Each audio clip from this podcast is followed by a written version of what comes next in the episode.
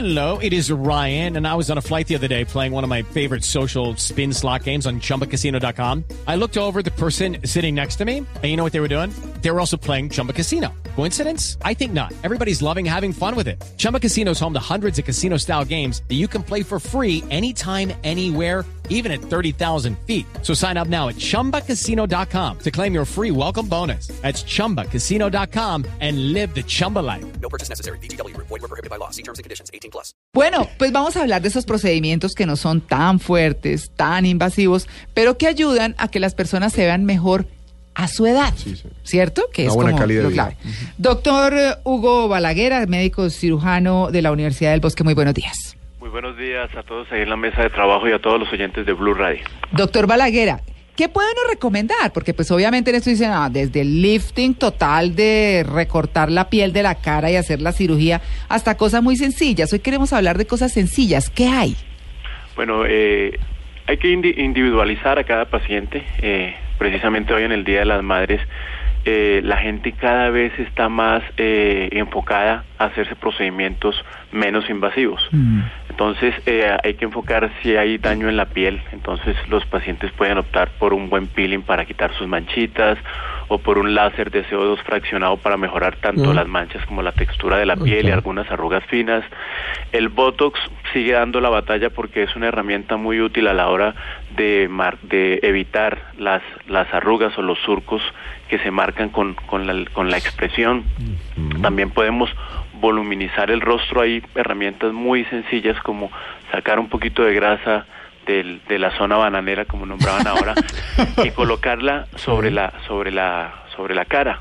¿Ah, ya sí? que uno de los estigmas del envejecimiento Sí. es que todos los volúmenes se van perdiendo y van Ah. decayendo. Claro. Y con la simple grasita Sí. podemos eh, restituir este tipo de cosas. Si yo lo hago, quedo como un Pac-Man, te digo. No sé. Pero, doctor Balaguer, usted tocó un punto que está de moda hace unos buenos años, pero en los que uno a veces ve unos resultados horribles, que es el Botox. Uy, sí. Pues me da pena, pero es que empiezan a verse como mimos. Es una cosa. eh, Pierden la ¿De qué expresión. depende? Sí. Parece como ir mucha, mu- tienen alergia a algo. Ay, se le no, inflamó todo, Yo tengo labio, una cara, muy sencilla, Sí. pero yo no soy médico ni me ha faltado. El doctor nos va a decir. Pero si se pone Botox en una parte y pasan los años, la gravedad sigue jalando el ¿Cae? resto del cuero del cuerpo y el lado que quedó tieso El cuero. quedó tieso. Me encantó la cuerda. Pero, pero Yo, yo pienso que esto viene del mal entendimiento. Muchas veces vemos eh, en la calle cualquier paciente tal vez con algunos rellenos como los biopolímeros de los que alguna vez ya hablamos Mm. u otro tipo de tratamientos que no tienen nada que ver con los neuro- neuromoduladores que es la toxina botulínica y entonces de ahí viene la mala fama porque nosotros le achacamos a que a que nos parece que eso puede ser eh, botox o toxina botulínica cuando no. ¿Qué es lo que pasa? Que en todos los procedimientos de estética, sí, los procedimientos de consultorio, incluso las cirugías, hay una norma que no debe romperse y es que menos es más.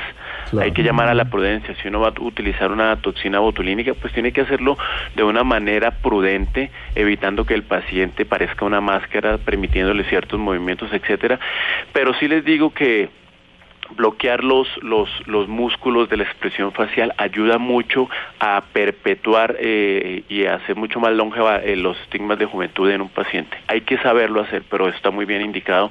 Y ya lleva más de 20 años en, en el mundo de la toxina con usos estéticos con muy buenos resultados. Sí, doctor, perdón, pero es que esa es la única manera. Yo fui una vez a una dermatóloga a decirle, bueno, tengo un poquito de arruguitas aquí, no sé qué, la, la, la. Eh, Y me dijo, esa es la única. O sea, o se pone Botox o sigue así Ah, no hay otra No solución. ha habido... sí, Bueno, lo que está preguntando Catalina es importante, doctor, porque todo el mundo se imagina que las arrugas están en la piel y dicen, usted nos aclara, que están es en el músculo. Exacto. Entonces, ¿qué hay para mejorar esas arruguitas? A ver. Que no sea A tan ver, aquí, aquí el hay que enfocarlo desde varias partes. ¿Qué es lo que pasa con, con el músculo? Si ustedes ven un bebé, el, mu- el bebecito arruga su frente, arruga toda su cara, pero su piel por ser mucho más gruesa, más densa, por tener más glicosaminoglicanos, por tener más elastina, por tener más colágeno, vuelve a su estado natural. Claro. Parte del envejecimiento es perder todo este tipo de proteínas. A los 40 años tenemos la mitad del, del, glu- del colágeno con el que nacimos o con el colágeno Claro. potencial que hubiéramos podido producir. Por ende, la piel se hace más delgada. Y de tanto, de tanto arrugarse, de tanto eh, eh, contraer los músculos de la expresión facial, en ese sitio se va a adelgazar mucho más la piel. Que primero va a ser una línea de expresión, luego va a ser una arruga permanente y luego va a ser un surco.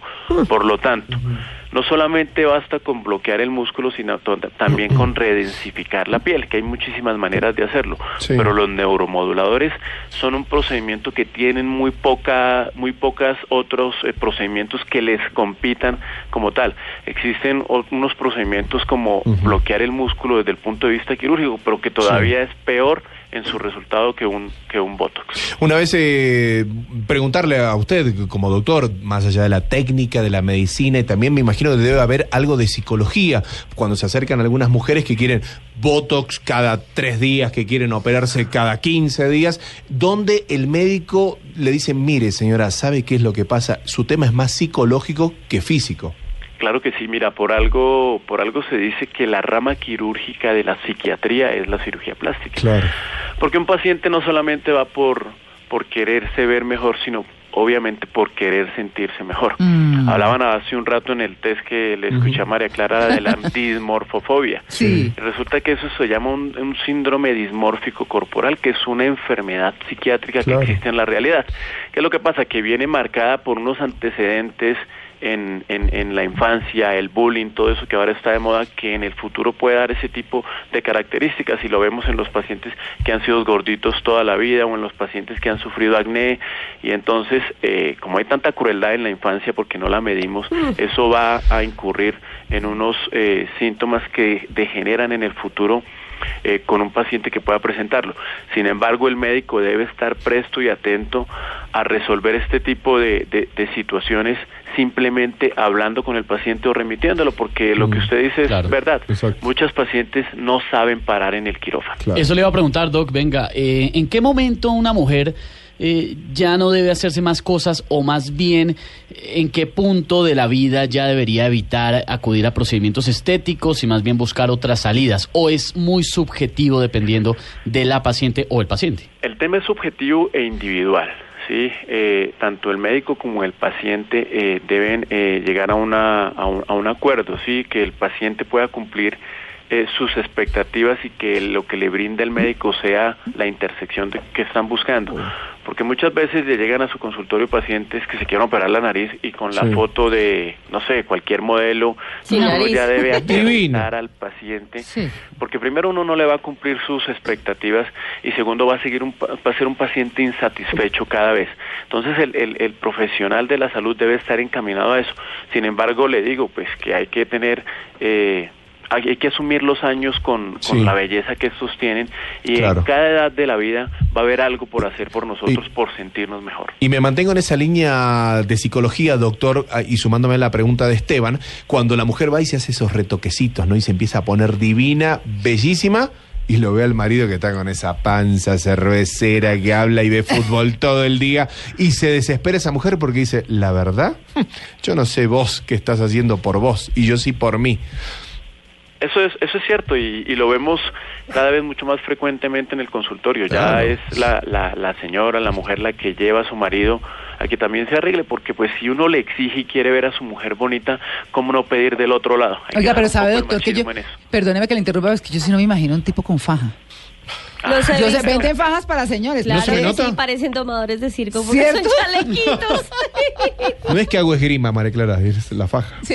Pero Ay, está no. bien que también se cuide, no hay que estigmatizarlo, Exacto. porque si la mujer está No, claro, y pues, ahí todo fofo. Sí, pero es que ver a un hombre con faja me parece que no sé. Bueno, se hacen Es que no se pechos, ven, no todo. se ven. Se hacen caja Sí, torácica. Yo, Pero- sí, yo sí creo que hay que respetar la naturalidad de las cosas y lo inevitable que es el proceso del desarrollo, del desarrollo del cuerpo humano. A las mujeres se le caen los senos y a los hombres les sale barriga. Es inevitable. punto. Pero se puede Se puede ambas. cuidar, proteger Pero no. situación. pero- Doctor, la calvicie es otro tema gravísimo en las mujeres, porque en los hombres está, digamos que aceptado que se queden calvos y bueno, no hay nada que hacer, pero las mujeres cuando empiezan a perder el pelo y algunas son más propensas a la calvicie, eso también afecta mucho la autoestima. ¿Qué se puede hacer con eso? Muchísimo, muchísimo. Todo va encaminado desde la prevención, porque problemas como el estrés, problemas como algunos trastornos hormonales pueden dar con alopecias femeninas.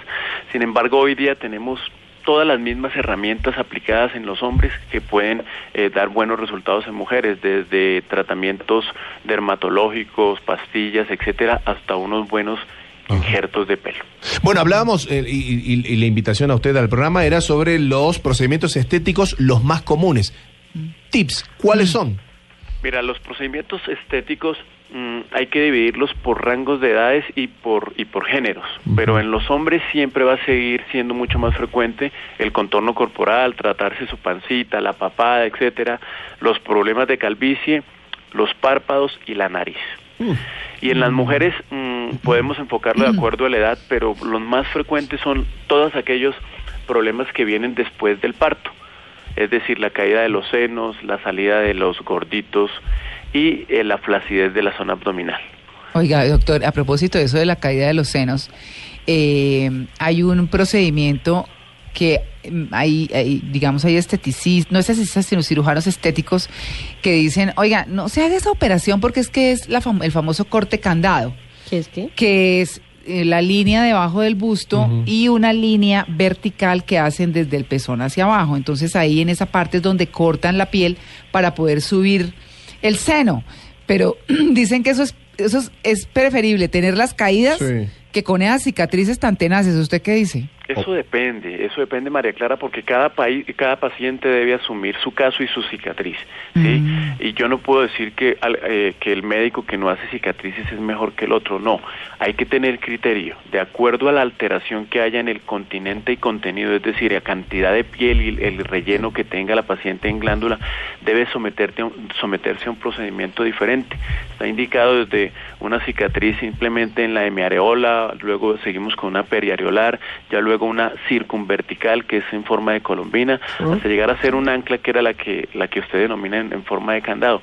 Todas tienen su indicación, pero sí debo decirle que es de los procedimientos en cirugía plástica que más requieren del talento, del compromiso y de la experiencia de un cirujano. Por lo tanto, por ahí ve uno que hacen lipos médicos generales, etcétera, que es otro tema, pero una pexia mamaria es de los proce- procedimientos más criteriosos que hay que hacer. Doc Balaguer, no dejemos por fuera el tema de la lipo, porque hay mujeres que se hacen una lipo y luego otra lipo y luego otra lipo, porque piensan que simplemente es el tema de hacerse el primer procedimiento y ya, y el después miedo. el cuerpo tiene memoria y después se engordan peor. Pero se engordan por los lados. Sí.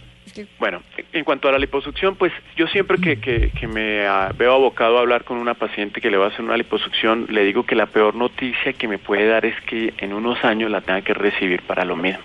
¿Por qué? Porque es un paciente que no es consecuente. Si el paciente que quería estar bien, hicimos un trabajo para que, lo para que así lo, lo consiguiéramos, pues es- de- debió someterse a unos gastos, a una incapacidad y sobre todo a unos riesgos, porque siempre existen los riesgos en cirugía plástica y más cuando hablamos de, de liposucción.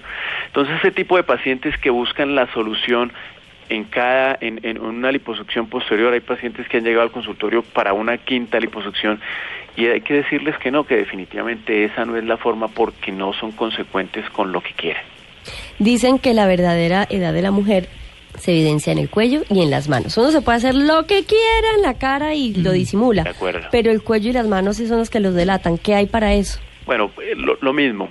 El, el cuello tiene una particularidad que si la paciente es delgada forma bandas platismales, es decir, se ven como unas líneas de marioneta en todo el cuello. Entonces, en ese caso, pues existen desde los liftings cervicales hasta procedimientos como el ultera, que alguna vez yo les hablé, es un procedimiento de consultorio con un aparato, un transductor, que lo que hace es calentar los tejidos para rejuvenecerlos.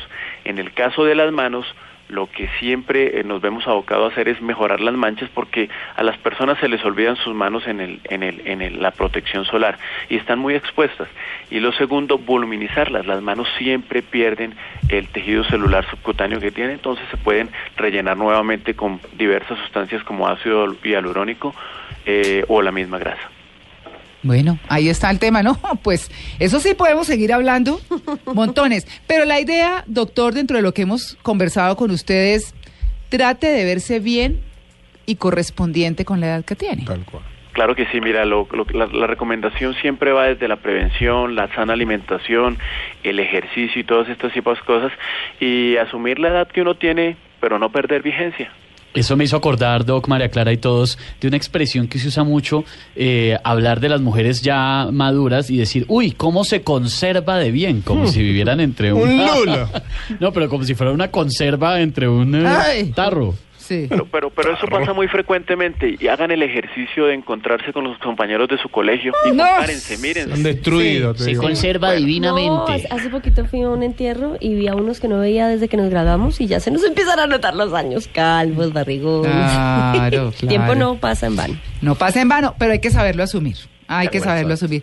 Doctor eh, Hugo Balaguera, muchas gracias por su atención con el Blue Jeans de Blue Radio. Para mí siempre va a ser un placer. Un buen día para todos. Muy bien.